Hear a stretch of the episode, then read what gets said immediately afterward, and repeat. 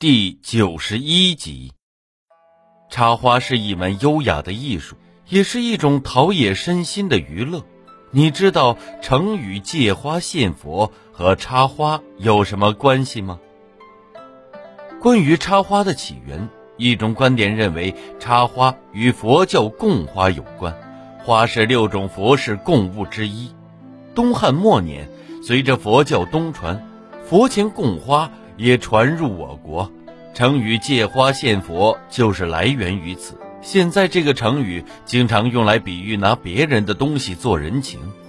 插花的另一个起源，大概与古人春游时采摘花草有关。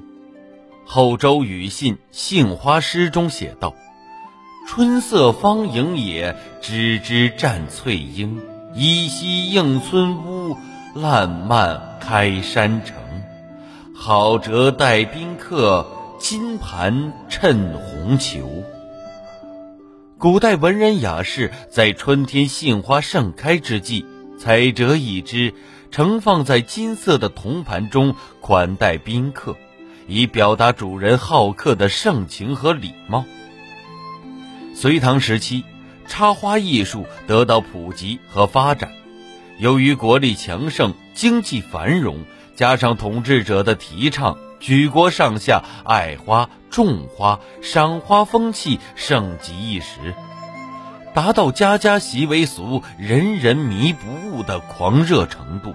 每逢重大节日，都会举办隆重的插花、赏花活动。唐代时，平盘、栏缸、铜碗等六大容器插花形式已经齐全。后周人。郭江洲还发明了最早用来固定花枝的容器——粘井盘。粘井盘的盘子平底上有若干个细长的桶，同时将清水填满，然后将花成束的分插在细桶里。粘井盘的发明不仅使花站立起来易于造型，而且分束插花有利于空气流通，可以延长花的寿命。古代插花对环境的要求很高，民间插花，尤其是宫廷插花，都讲究将作品放在精美的台上，背面悬挂名人字画做背景，使字画和插花相映生辉。唐朝时有酒赏，即盘坐在室内欣赏插花的同时，吟诗饮酒助兴。至五代时期，又出现了别具一格的插花欣赏形式——香赏。香赏是将插花与燃香结合起来。古人认为，对花焚香，花香和焚香的味道相合，妙不可言。我国最早的大型插花展览会，发生在五代南唐后主李煜时期。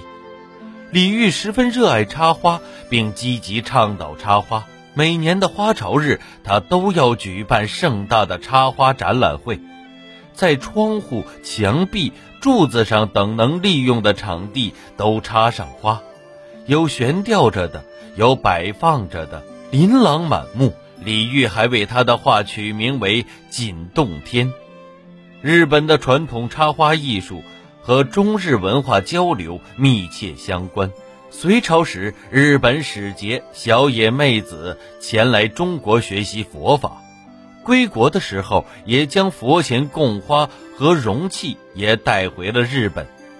他在潜心修道的同时，日夜以花献佛，并制定看祭坛插花的规矩，经后世发扬光大，形成了日本最古老的插花流派。池房流，您刚才收听的是《体育娱乐中华文化十万个为什么》，同名书由中华书局出版，演播野狼。